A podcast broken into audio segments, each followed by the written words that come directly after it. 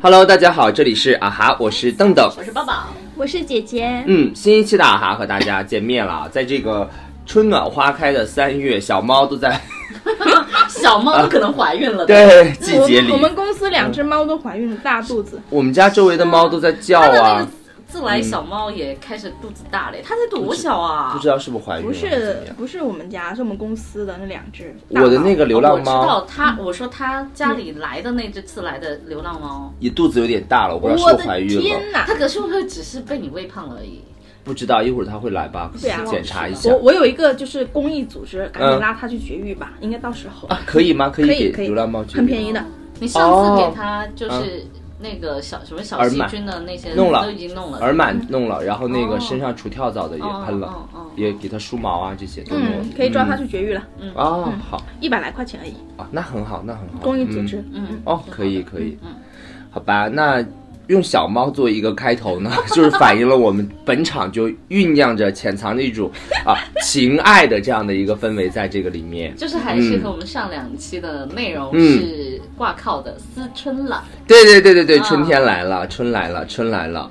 那今天这个春来了呢，就不是年轻人的春来了，是老来春，老来俏。夕阳红吗？夕阳红啊，夕阳红是我的一个朋友啊，这个朋友，这个朋友大家应该是知道知道的，谁吧？对对对。我觉得这个朋友可以跟大家提一下，大家还记得应该是 C C 应该是对婆媳。前对婆媳那一期前三期吧，前三期对前三期婆媳的那那一期，邓邓有跟我们分享了他的一个发小吧，算是。真的是发小，高中同学、大学同学，毕业之后又工作过一段时间，已经算是发小了。当时我们不是在讨论。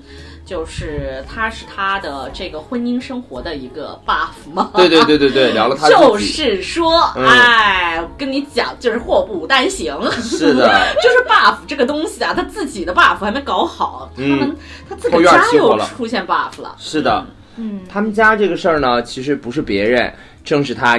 八十多岁的老爷，老爷，对，他那天跟我去说这个事儿的时候，我有点震惊。其实就打了电话嘛，聊了三个多小时，又三个小时啊？对，就是上周三吧，上周三聊的。啊，主要只讲老爷的事情，只讲老爷的事情，讲了三个小时吗？是的，老爷的事情就讲了三个小时。嗯，然后 具体是什么事呢？就是他姥爷啊，其实在他们小的时候就有点不太对劲，就是在在他高中的时候。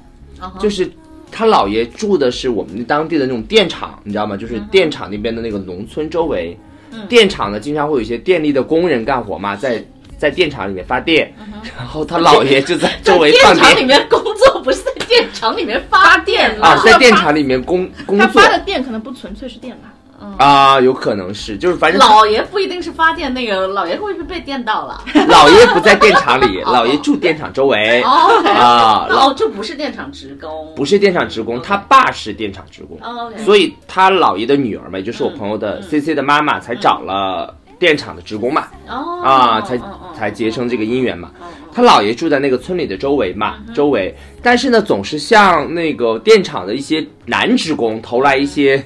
爱慕和羡慕的一些眼光，在他小的时候就有点觉得不明白，不明白是什么原因，就是比如说他们电厂职工下班了呀什么的，经常会邀约他们来家里吃饭，啊，比如说哎，就是因为你给他女儿啊什么找对象的名义，就是说哎空了来我们家吃饭啊，我们家地里最近什么刚种好的玉米啊，过来尝一尝啊，就这种经常邀约来家里吃饭。他老就是那时候，只是感觉老爷是一个比较热情的人，但是只对男生热情，对女生是一点都不热情的，从不邀请女生上门，只邀请男的上门。但会不会是电厂男职工比较多呢？也这本身也是有自自然原因嘛，就肯定是男生会多干苦力啊，干活的比较多嘛。是。然后呢，就是大家会觉得一开始没有多想，但是呢，就是当这个热情到了一定程度，格外热情的时候呢，会就是产生了一些。想法，但那会儿还小不懂，只是现在复盘的时候觉得好像是不是当年觉得这个有一些苗头在。他的妹妹不知道是看错了还是什么，就半夜起来去，因为农村嘛都是那种大土厕所，去上厕所的时候，就路上看到他姥爷跟就是一个男的在巷村口接吻，还是搂抱在一起啊？就是说当时热吻在村口没看清。自己的妹妹，对，就是相当于都是。就是那就是跟我们表亲妹，对对对对对对对，就表就是你知道，就是表妹、堂妹那种。对，堂妹那种的。表妹、表妹、表妹，就是过年，就是放暑假呀，都会去姥姥家住啊。姥姥家就是那种农村好几层房子嘛，对吧？姐姐应该知道，就是一就都去家里面住啊，写作业呀，一起去玩嘛。半夜起床上厕所的时候，就看到了，但是不太确定，就说怎么会抱在一起哦？嗯。但是当时他就心里面没有其他的想法，就会觉得可能在说话，也可能是在，也可能是在抽烟。嗯啊，就会有这样的一个想法啊。真的是肚子大了好多哎。嗯。怀孕了。嗯，小猫来了，确定是怀孕了。嗯，可怕哦。然后，然后的话就是你就会发现。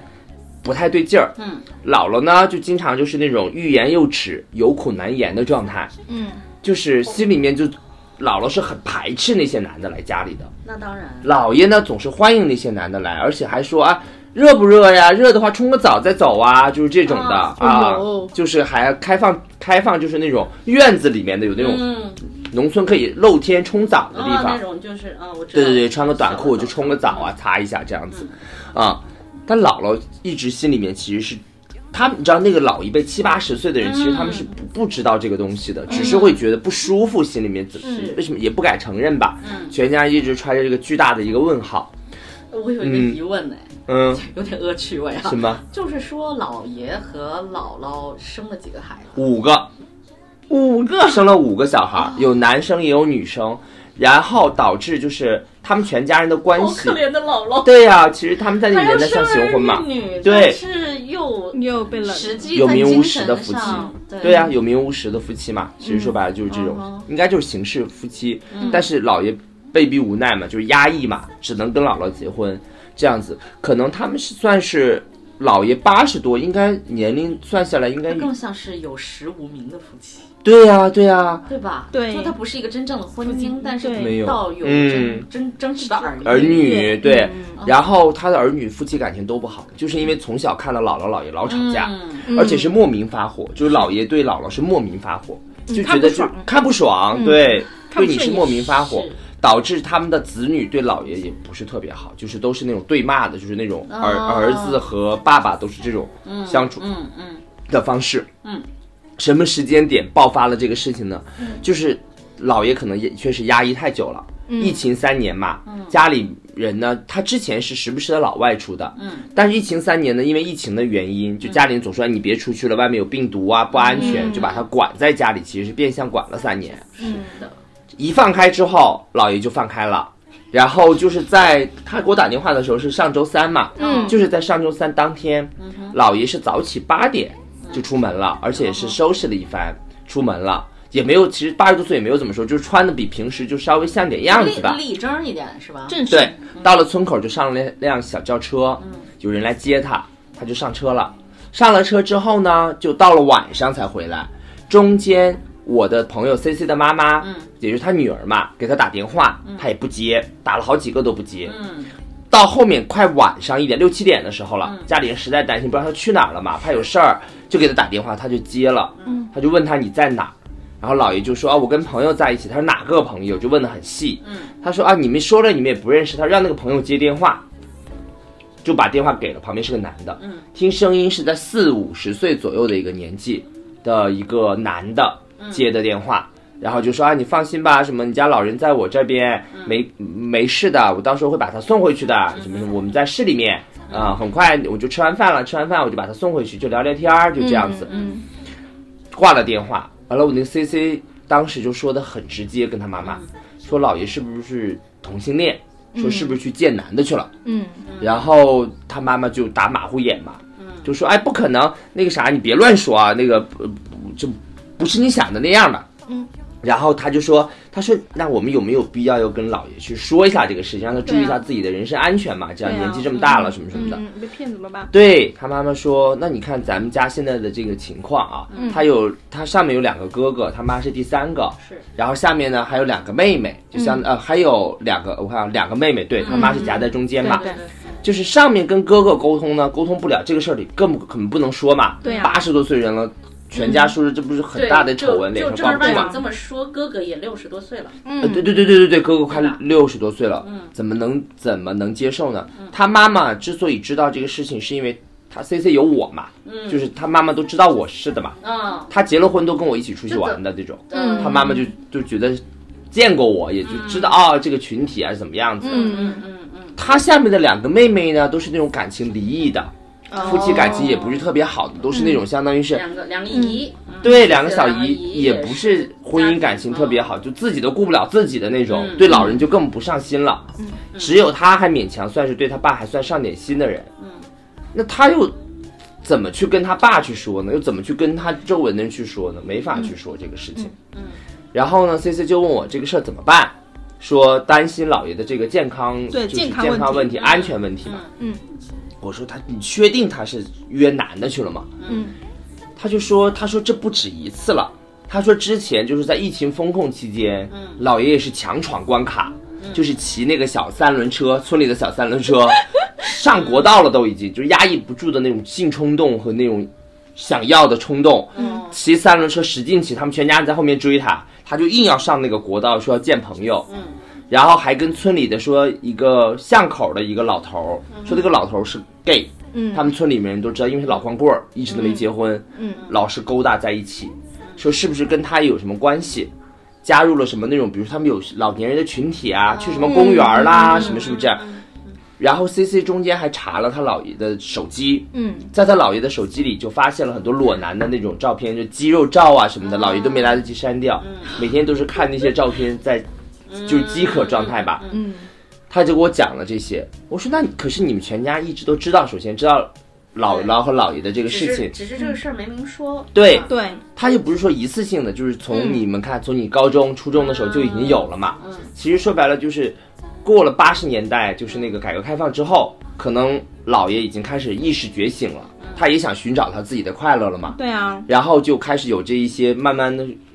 就是搂不住、按不住的一些行为了嘛。嗯，在一直到现在这么多年了，嗯，他一直还在坚持追求爱情，追求肉体也好，追求爱情也好。对啊。但他们全家人都没有说太过在意哦，没有说太过在意。而且，比如说，比如说他姥爷，退休金三千多，嗯，卡也不交出来，密码也不交出来，然后全部是都要掌握在自己手里。上。对，掌握在自己手里。然后每次出去消费啊，花什么钱了，给谁花钱。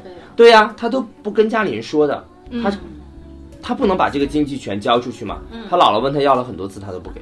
嗯，所以这就这就导致一个就是他管不，他们全家人都管不说说服不了他姥爷。嗯，其二呢，就是他姥爷已经活了八十多岁了，嗯，剩下的时间不多了。多岁的人是啊，何必？他想要开心，现在，嗯，他就想要摸这些。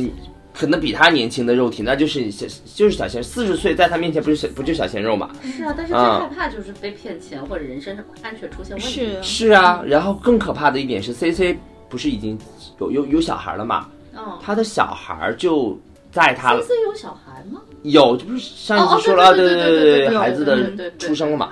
那有有小孩，偶尔还要跟姥姥姥爷还要见面呀，这些。是是是。他担心万一姥爷染上这个艾滋病，嗯，万一。一家人吃饭或怎么样传给传染，其实是不会通过吃饭。我也这样跟他说，是不会的，是不会。但是流血，对呀，这些只有流血和血液性交是他有的时候也会把孩子放到姥姥家照顾啊。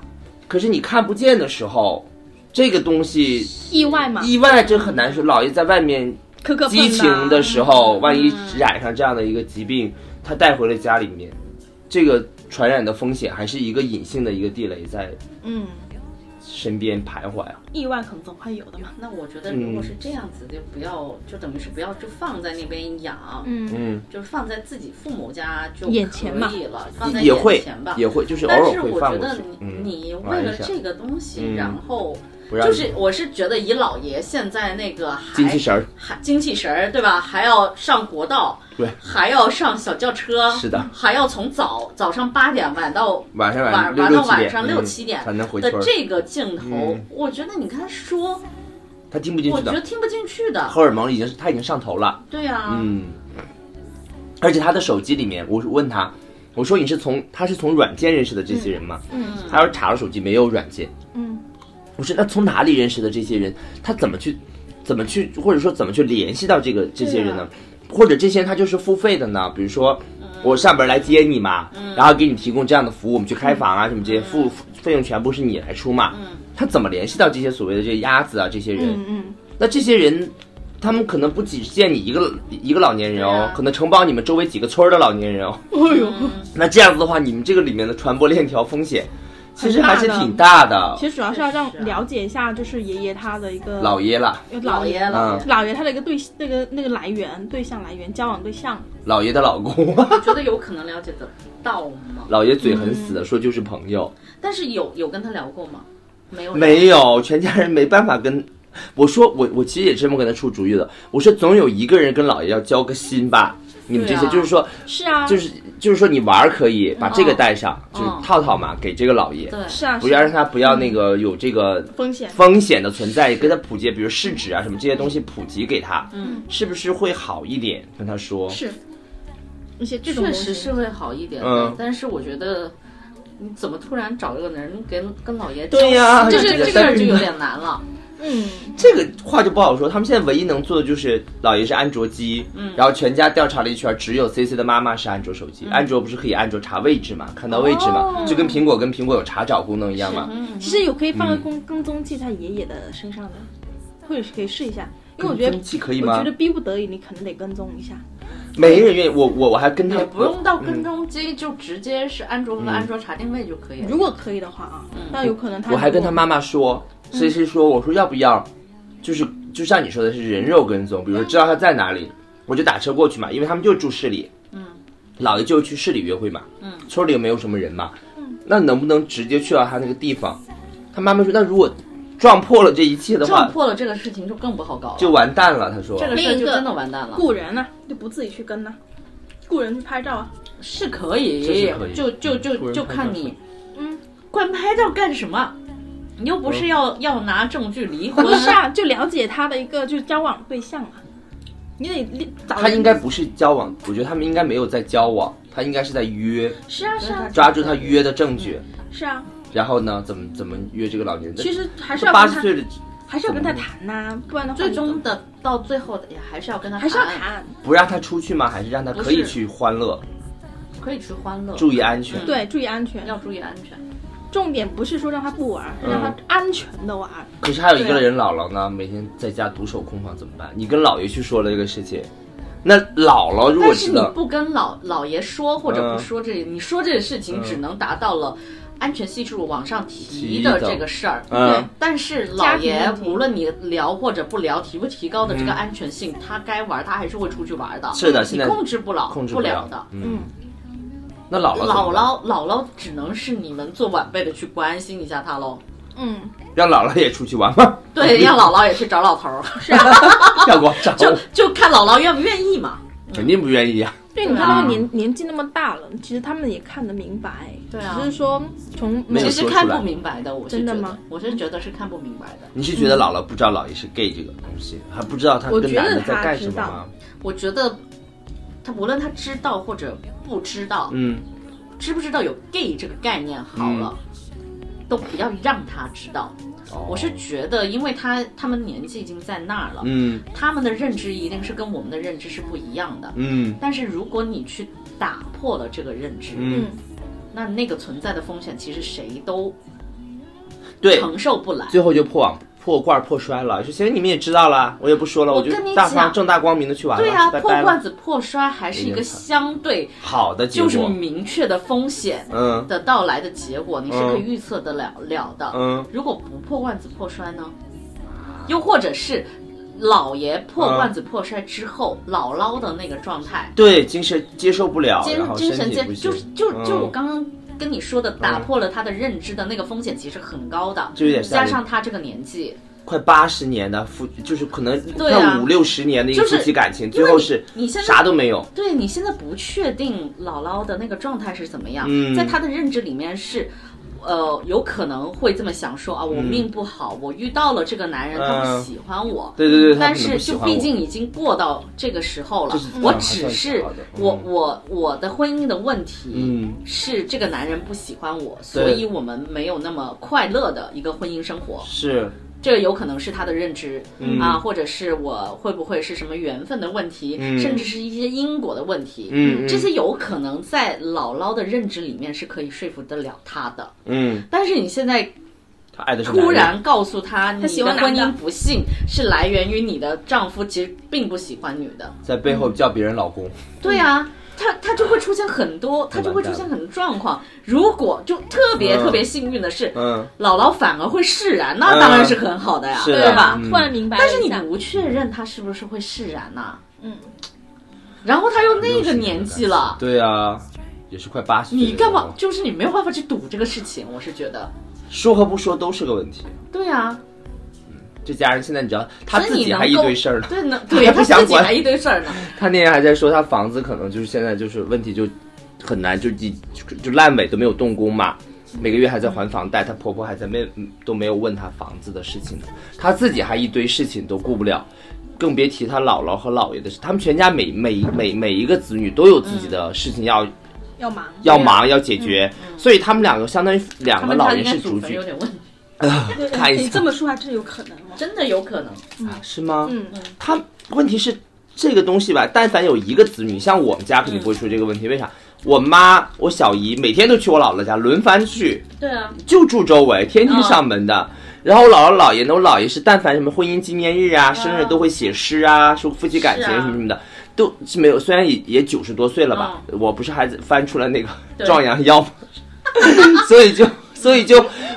堂就可以能理解八十岁的的老老年人，他们俩住一起，然后还不恩爱，每天还往外跑。真的，其实老年人的情感生活也是很值得被关注的。是的，只是说就是能操作这件事情的人他不多。对，嗯，而且就是。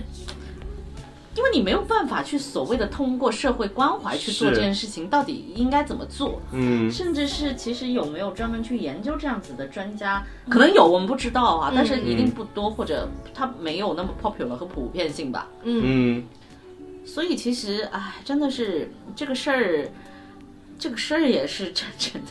你还是你是皇后，这个事也是够大的。哪个？就是皇后。对呀，我不知道他怎么会讲给我。皇后啊，是 皇后。我这个朋友是没办法跟其他人分享。首先，她老公她肯定不能讲。她老公想你家都什么人呢？就觉得真觉得奇葩。对啊。她身边的同学，她更不可能讲了那个地方。他们就是这这个家族里面婚姻还算是过得去的那个人。是的，是的。虽然演一对 buff。是的，嗯。是。哎，这是一个事儿吧？这是。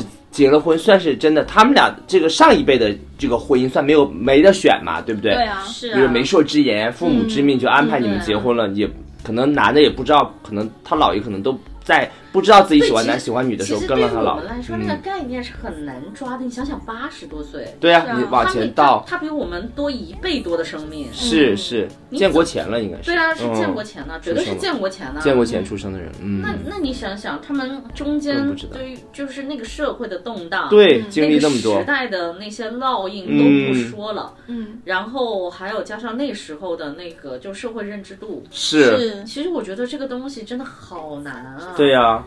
所以对于老爷挺压抑，所以对于老老爷来说，他现在那个疯狂是可以被理解的，他可以理解，就就是只是说我们的认知里面是能理解，是看得懂，嗯，明白他为什么要这样做，拼了命的都要往外跑，对，拦也拦不住，是。那我觉得现在可能只剩下一种情况，那就是就是。看能不能兜底喽？这个事情如果一旦发生意外的话，你能不能兜底？然后把尽可能把所有风险能规避的提前规避。我跟你讲，家里人就甩锅了，就没有没有钱的。我我是我是觉得他们他们家是不会有这个兜底的人的。不给钱就即便问老人，我是就通过 Cici 他对婆婆的这个态度嘛，他自己婚姻的那个状态，嗯，他可能。觉得那是一个就是老爷的事儿，这是一个烦恼，但是那个烦恼更多是来源于他小孩的安全，而不是对于这个老年人的照顾和关照。是他们家人对姥姥姥爷不上心，对，确实。所以其实我是觉得他们家是没有一个人可兜底，可以可或者是把这个事儿给办下来的。是啊，因为他的认知就不在那儿。我当时还给他提了意见，我说你们家不是五个子女吗？嗯，每个人出一千块，雇一个男保姆嘛。然 后让老爷在家看就行了吗？我跟你讲，这个 这个事儿才不可以这样子去做呢。因为姥姥姥姥怎么办？就不在眼前，你他妈走出去也就他妈算了，你还在我眼前弄。你说给他雇一个固定的人跟他姥爷玩，这样一个这个人他们知道是安全健康的，还有就是这个人可以伺候好姥爷，姥爷也可以满足。如果如果他们两个等于是不不在一起，姥姥和姥爷不在一起生活是那还行哦，分居状态是可以是可以的，甚至你也不用说雇一个人，你就你就鼓励姥爷去追求真爱，找一个正儿八经的固定的男朋友，那是可以了。对，嗯。现在还有一个姥姥，问题是姥姥的身体还是挺健康的，挺好，看着还是还这不是看着还是能后面的生命挺长的。所以其实你想想，如果我们堕就是带入一个老年人，一个八十多岁的老奶奶的思维，我就会觉得我命那么长干什么？我要持续去接受这个痛苦。对对对呀，每天面对这样。对呀。面对，所以你更不能把这个东西放到姥姥眼前，找个男保姆。对啊，吃要么你就雇俩男保姆，一个是对眼爷爷，一个是对眼姥姥，那没那个钱。对呀，没那个钱，那肯定是不行。哎，所以其实你来，嗯，就你好难，你这么这么讨论下来，钱确实是个好东西啊。是，但是但是我觉得他现在，如果说真的从他本身西西本身需求出发，嗯。那孩子送对啊，那就那就对，那其他的就让他顺其自然吧。对呀，嗯，你就不要把孩子送过去，是，或者是把孩子送过去的时候，全部都是他自己在眼巴前。对，是他现在只能这样做，他是这样说的，嗯，是啊，只能这样做。对，然后其他就让他顺其自然吧。你想想，最重要的是他他那个小孩子是什么带的？是婆婆出钱，自己爸妈带的，是的，对呀，所以他自己爸妈有可能会带到姥姥姥爷那边去，对，所以这个事儿他只要跟他妈去聊就可以了。嗯，但他妈要见他爸，还是要了解情况嘛？了解情况就那就看妈妈的本事喽。嗯，要看妈妈承不承受得住这个心理和心理上面的压力，去跟自己的父亲去沟通这样子的一个事情，还有妈妈的认知和开放程度到哪里？嗯，对，我觉得这个这些都是前提。对啊。这个前这个前提要，即便完全做到和达到，去沟通的那个风险你还是会会有。是啊，四世同堂，你想他们家是，相当于是女儿对着姥爷就已经是这个世纪对着上个世纪的人在，对啊，两个世纪的人在。这个生活在一起，在这个，是的，那真的这个难度挺大的，只能装糊涂了。现在没有办法了。嗯，关关不是说只能装糊涂的，而是你们装糊涂都装了那么多年了。是的，你那时候不处理，就是能处理的时候不处理，就没有可能再处理了。你说现在要是，你说现在要是姥姥姥爷还他妈四五十岁的话，你就鼓励鼓励自己父母分开，不就完了吗？是的。对啊，但是不是啊？是八十岁，八十多，那恨不得快九十岁的人了。是啊，是啊，怎么弄？更要开心。对，更要开心。是啊，对啊，是啊。所以就让他自己先把孩子先解决一下。是啊。但现在有没有可能一搭二？就是姥爷在外面风流回来之后，会不会跟姥姥的相处之后染病，会传染给姥姥？这个我觉得可能性不是很高。不大。对啊。顶多就是把钱被别人骗光嘛。嗯，这是最这是最大的问题嘛，就是骗钱嘛，然后伤身嘛。那会不会会不会说让老爷贷款？那八十岁应该贷不了款吧？网贷啊，让他搞这些所谓的，八十岁还可以给你贷款？可以的，有身份证就可以了。那所以可是这样子的话，家里房产证啊什么这些乱七八糟的，这些反而是应该。就从实际角度，应该是要处理好，想个办法。但是关键是家里有五个孩子，对呀。我跟你说，你要只要但凡提出要处理这个事情，哇，那就有的闹了。那也是相当精彩，而且我觉得一样是风险很高。我反而觉得这个事情激起来的时候，可以分散点，就是姥姥跟姥爷的注意力。其实，在子女财产的这个上面，是啊，能不能？为什么要用？为什么要用这样子分散注意力，分散姥姥的注意力吗？他妈，我我我操心，我操心自己老公，我操心自己的婚姻 没操心够，我还在那操心子女。八十多岁了，哎呀喂！哎呦，你妈，你们真的是帮帮忙，我觉得。那我觉得真的，我觉得让他们就是 稳定的、平和的，嗯，尽可能的去开心的把自己的晚年对过好。嗯，这个是子女最应该做的。那如果老这个老爷，比如说贷了款了，贷了钱了，那这个钱他如果自己还不上，子女要还吗？要啊，按道理来说是要，尤其是夫妻是第一第一责任人，就是老夫妻是第一顺位人，嗯，第一顺位，嗯。那等于是，其实这个老爷就是它是一个风险很大的一个东西。对，所以其实我觉得还不如就是跟让 C C 妈去沟通的事情，一个就是安全问题，第二个就是这个钱的问题，诈诈骗问题，嗯，诈骗问题，案例嘛，给他讲下案例，多疏通几次。现在这个小咪咪就是把这当家了耶，是啊，随便走啊，是啊，刚刚还在我们脚底下，他他估计眯了两个月的问题，要生了，差不多了，看起来，你要不带他去体检一下？拍个 B 超啊，这样最好，因为不知道他健不健康嘛。哦，到时候如果他他生孩子是会去一个一个比较安全的地方，不知道会躲在哪个地方。可别来我家生，极有可能来极有可能安全的地方。所以你天哪，我把他抱到 T T 家吧，T T 是个好好心人，现在刚生完一胎，说不定可以来给你找个好，给你找一个好的接生婆吧。嗯嗯。然后刚刚讲完了姥爷的事情，嗯。接下来呢，我又有一个朋友，嗯，这个朋友他还有另外一个事故了。对，另外这个事故呢，他们两个呢其实是男女朋友，是现代人了啊，嗯，不不是上世纪的人了，对，现在的人了。那个男生呢，算是一个小的文艺青年，嗯，然后经常呢会在比如说我们家周围西瓜呀等等这些剧场排一些剧，嗯，搞一些戏剧的演出，也算是自己编剧和小导演，嗯嗯。然后那个女生呢，呃，是教英文的老师。他们俩呢是在一起谈恋爱的嘛，都是九零后，嗯，年轻人其实谈恋爱有了三四年的一个时间。那个女生经常会在朋友圈秀一下自己的男朋友，就在外人看来其实挺恩爱的两个人，对，挺恩爱的。嗯，然后呢？我记得有，我刚回了个短信，是前提是什么？前提就是挺恩爱的这个现在人了，九零后，男的是做戏剧的朋友，对，认识，男的做戏剧的，女的是上英文的，教雅思的。哦，OK。然后在去年疫情的时候，那男的因为戏剧很多剧场演不了嘛，就脱产了。起个名儿吧。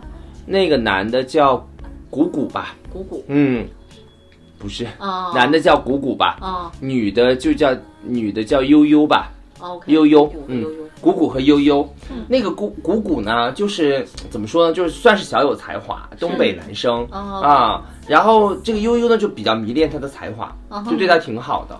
在上是嗯，躺枪在了才才子，对对对，这个 buff 身上。上个月的话，那个谷谷就是脱产，不是上个月，去年因为疫情，嗯，很多就是剧场啊什么都演不了出嘛。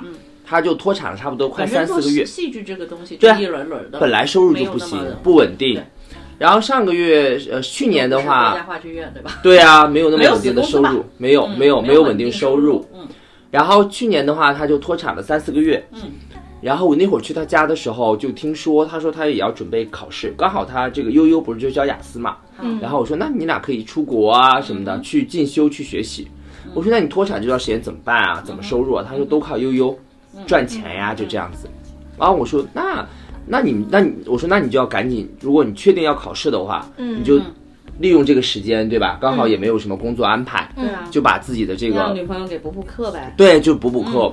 然后的话，那个女生对他就挺好的，又要做饭，还要给他照顾学习，因为他全身投入到考试当中来嘛。嗯嗯。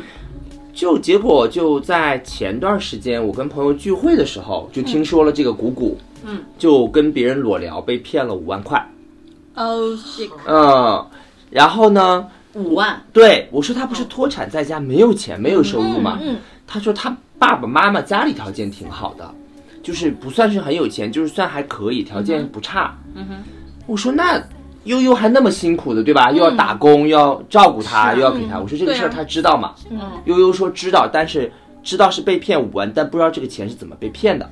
不知道是裸聊跟别的女生裸聊被拍了视频威胁他，对啊，这个事情被骗，他说他不知道这个事情。嗯，我说可是我去的时候看他们两个挺恩爱的啊，对啊，而且那个悠悠长得吧身材也挺辣的，嗯，那个男的吧我觉得看着还有点，我第一次见那个谷谷，我以为他是 gay，因为看他虽然是东北人，但是个子不高，你知道就戴个那种眼镜，就斯斯文文的长相，嗯，没想到是斯文败类。就看不到，你知道吗？我在想，可是那悠悠满足不了你想，他又照顾你，又给你，比如说照顾你的吃喝，又教你英文，对吧？对你就是相当于真的是全新的在在付出了。对啊。但我发现，往往出轨也好，被骗也好啊，都是有一方全心全意的对另一方付出，投入太多，投入太多，而另一方反而就出轨了。嗯。为什么会有这样的一种感情的一种问题？我也真的很难理解。其实就跟我那个上一次。反正也是看图的时候跟一个女女生聊起来，嗯，她当时是是在我们在讨论，就是就是说怎么样嗯，的一段感情里面才可以让另外一半不出轨。我不知道，我不知道他具体之前经历了一些什么，但是确实是在讨论男人怎么不出轨这样子的一个问题。嗯。其实是跟你刚刚问的这个事情是相通的。为什么另外一半，你说女方她很全心投入的去爱着这个男人，反而这个男人会出轨？对。我当时给他的一个，我跟他说，我说我给你一个新的角度吧。嗯，我觉得其实情感之间的维系和关系之间的维系，最重要的是，嗯。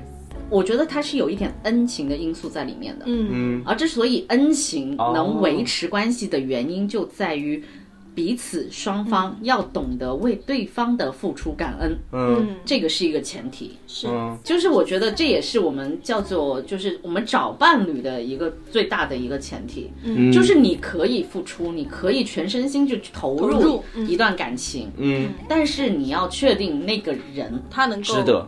接得起，是他对你的付出是感受得到，同时是会对你的付出是有感恩的。嗯，啊，这这个有很多表现，就如果直白的是，他会他会直接表表表达感谢。嗯，这个是一个，当然你也要就是确保他是不是杀猪盘哈，嗯，或者是一些虚虚伪的表示感谢的一些东西，嗯，或者是他也。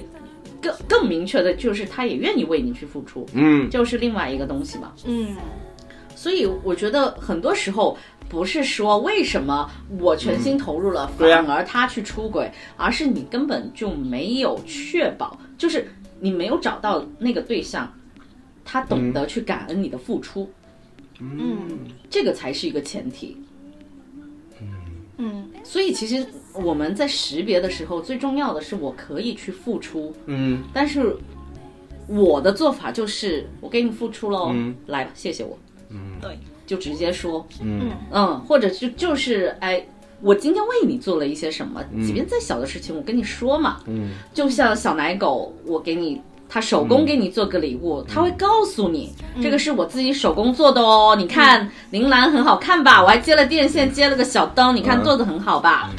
对，是吧？圆圆是真的会说的人。是啊，他一定要会说。他每天都会说，他说：“你看我上班也很辛苦，但是我回来还把家收拾了，我把什么东西都弄好了，等你回来，你只要亲亲我就可以了，你别的都不用做。”对呀，你的亲都不亲我，那我我这些付出，是啊，对吧？他就会他说我也很，哎，我觉得就他还挺聪明的，对吧？你这个对吧，在法律边缘游走的人，是不 是道德标准底线比较低的一个人？我当然要经常给你去强调这个东西，要给我提醒一下，对，要给你提醒一下。而且给你提醒的过程当中，你很很多时候你还会，比如说跟我们讨论的时候，你也会说他对我太好了，我现在都有点离不开他，要的就是这个感觉，对不对？要的就是这个，也是，因为嗯，你你会不会主动去做一些什么回馈的？嗯。这个是后话，你也会做吧？我们只是不知道细节，但是你至少会不好意思吧？哦，我会不，你会不好意思。这个的前提就是因为你觉得他已经为你做了东西了，其实你是有感恩的这个情绪在里面，你才会不好意思的嘛。对对对。但是像是你说悠悠的那种，他为什么全心投入？但是这个男人其实是无感的哦。对，悠悠是不说的那种，确实是。对呀，而且有可能谷谷就是觉得你就是应该。这样对我，哎，好像我们我们不是男女朋友吗？你对我好是应该的，这个就是一个麻烦。因为谷谷会觉得自己是一个很有才华的人，要把自己想象成艺术家。我做艺术家的就不应该去管这些生活中的琐事，要专心创作。嗯，他可能总给悠悠去做这样的洗脑吧。我觉得他把自己想成李安了，把悠悠想成李安的老婆。但是他只有。李安的待遇 是的，他没有李安 李安的才华呀，是的，他老婆还要做杨紫琼呢，好不好？对啊，拼到六十岁啊，就是啊，所以我觉得感情里面是要多去表达的，就是要会，这不叫拍马屁吧？这叫什么？汇报，主动汇报工作，还是这怎么说呢？应该邀功，就是对啊，我觉得。我觉得在感情里面里面是可以做邀功金的。对，然后其实我觉得有另外一个点。就是因为我觉得两个人刚在一起那一阵子肯定是非常浓烈，然后可能就情感非常的深。嗯，呃，无论责任感也好啊，或者说我对你的喜爱啊，或者说对感恩的一个感觉，大家其实是在那一刻是相对比较浓一点点的。是。那随着时间的变化的话，我觉得是不是也会淡啊？我就是不爱了，我就感觉不到了，甚至觉得烦。对呀，他宁愿跟别人裸聊，都不要跟他。嗯，我觉得他这个，他这个裸聊的这个性质跟约炮的性质是以。他是裸聊被骗更可耻呢？你们会觉得还是裸聊这个行为更可耻？裸聊和裸聊被骗都可耻，只是裸聊被骗更蠢蠢啊！所以就，所以就是他其实，但我会觉得，他为什么不去约一个？他为什么要裸聊？就哦。没钱也是原因，也不是啊，这不是被骗钱了吗？对，所以我觉得不想不明白男生为什么会选择裸聊这件事情。我觉得他那就是他妈有色心没色胆一个前提，你才会这样子去做的嘛。是，而且最重最主要的一，他不没钱吗？对呀，或者又又甚至是他可能比如说。会不会是悠悠也盯的相对来说比较紧？哦，是挺紧，在时间上面他操作不了。嗯啊啊，对对，要 他要学习，要完成。然后他又不不敢，嗯是就依赖那个女的。对啊，哎，悠悠。但是哎呀，我觉得这个里面有很多的让我费解的一点啊，就是会觉得这个男生跟这个女生在一起，其实他们已经有两三年了，嗯，三四年了。嗯，在外人看来呢，都是挺都是挺恩爱的一种。营造的一种感觉啊，那这个女生其实条件各方面也不差，但是在外人在就是对外的话啊，嗯，反而让别人觉得好像这个女生挺强势的，嗯，但其实呢，在背地里好像这个女生反而在那个男生面前就是变得很卑微。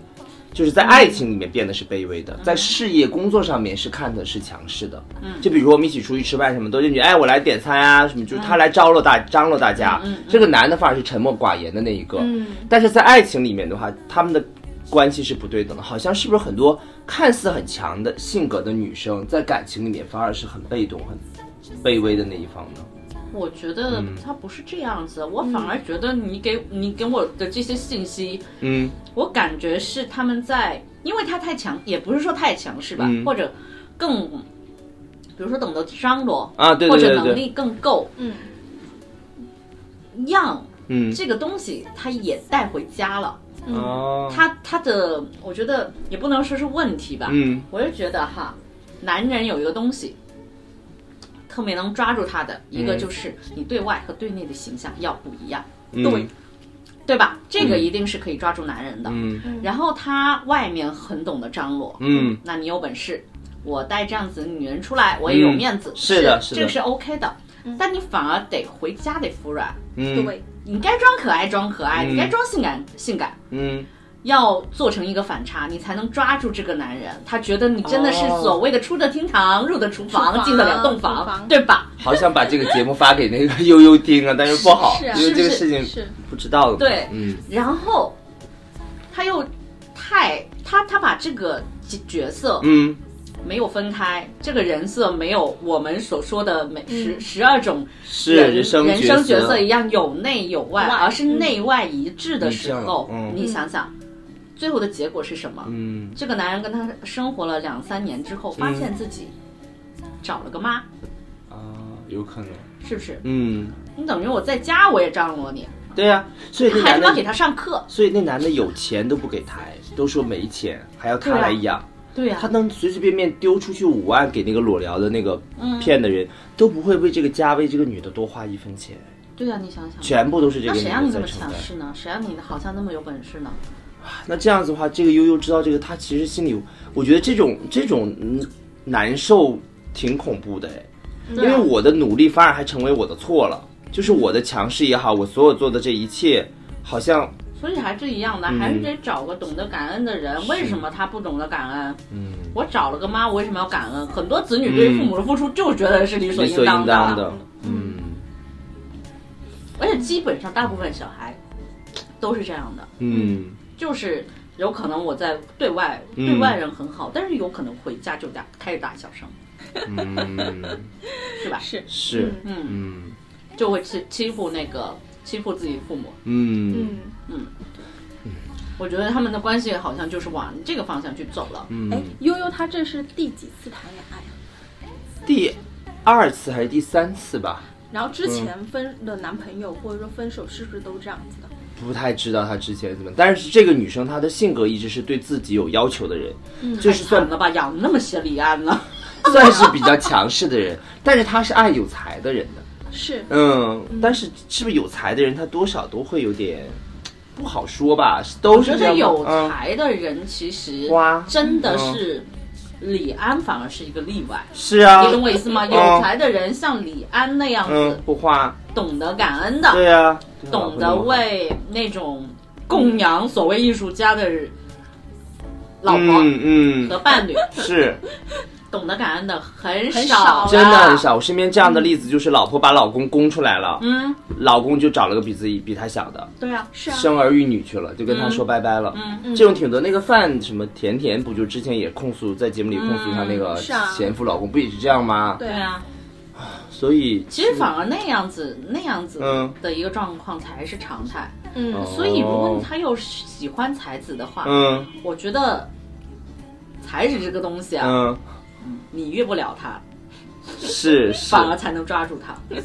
就你有新东西，嗯，就还就是等于是你，你至少得有一样东西能让他觉得，嗯，你是特别的，我或者是甚至他不如你的。才行而！这种东西不能只是你的能力能把它养活。比如说我的英文很好啊，这些什么什么都不行。都不行。我觉得主要是要要能够有一个能够牵动才子那个点。对啊，是它是气质上的。其实说不好听的，就是可能要要一点手手段。那她这个悠悠不行，悠悠就是实打实的那种，真的是很好的女生，很好，又能赚钱，然后又有就是就是有颜有值，对，就是属于这种的。对啊，所以我那会儿我一开始不理解嘛，就是我和另一个朋友去他们家一起玩就聊天的时候，那个朋友跟这个悠悠嗯。认识挺挺多年的，嗯，就是我觉得这个。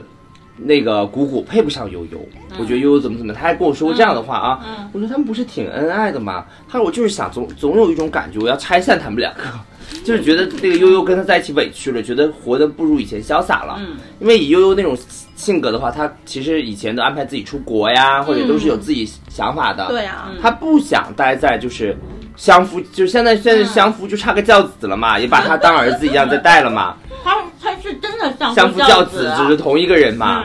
对啊。的身上，反正他现在活得不像他了。我觉得每个人他都有个学习的过程，找到最合适那个人之前，其实都有。交学费就更适合找一个能照顾他的人。对，相反的在找，应该说是换一个思维。嗯。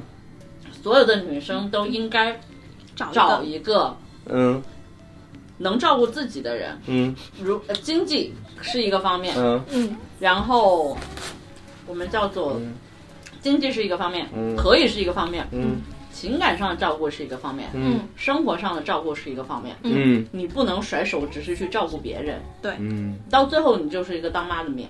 当妈是什么？你可以把他当孩子养，嗯，但是孩子早晚有一天离开你，这个是必然的。那是，那就是风风子现在的这样的一个结局啊，就是他就是各种照顾那个男。男生啊，现在他是被骗，他是被骗，但是他不，哎，他那个事儿到现在怎么样？对呀，疯疯子啊，有，那我就听具体 疯疯子，我看具体疯疯子如何呢？那我们就听下回分解吧。我想听，我也想，有下文的这个故事啊，因为我那天还在，嗯，其实我现在。这样说有点不好，不过无所谓的。我们节目有没有没有那么多人？我说比起凹凸，我更喜欢听我们节目。哎，我工作的时候一直在听我们节目，所以你们两个一直在陪伴着我，你知道吗？几乎就是几乎每一天。嗯，我工作的时候，比如说我在做图或者干嘛的。我我就是在播我们节目，嗯，然后好多节目就真的是听一次笑。你原来是粉丝啊？我是粉丝，怪不得我觉得最近播放量咋那么？而且我跟你讲，就是今年我们新录的那五期节目，我全部都三刷。精彩程度太强了，对，所以因为是过年后才录的嘛，是压抑也是压了很久去说，一个就跟老爷压了很久去爆发。我已经开始在听去年的节目了，然后风风子那个事情，我真的是来回来去，我听了至少四到五次以上，所以我就觉得，对啊，为什么我为什么为什么就是之后不是又录了个三四期吗？嗯，我居然没有问后后续，嗯，我就觉得我今天因为你还活在以前的 故事里，是对对对，我还对，我就觉得一定要问，对，嗯，所以这次的肉肉肉肉肉是要告诉大家什么呢？嗯，这次的肉肉肉要告诉大家什么？啊？我觉得追求爱情真的不，我我从老爷的这个身上我知道，追求爱情什么时候都不晚。就是真的确实，爱情这个东西，所以那天 C C 最后给我感叹了一句，他说我再也不相信身边什么，我不想谈恋爱呀，我觉得一个人挺好的。人家八十多岁的还在追求爱情呢，他理解的爱情吧啊，他还不管是性也好，爱也好，还在追求爱，就是说的都不算。是，他说，但是他还没正儿八经好好谈过恋爱呢。他是第一次啊，C C 跟她男朋友是第一次，然后谈恋爱就结婚了。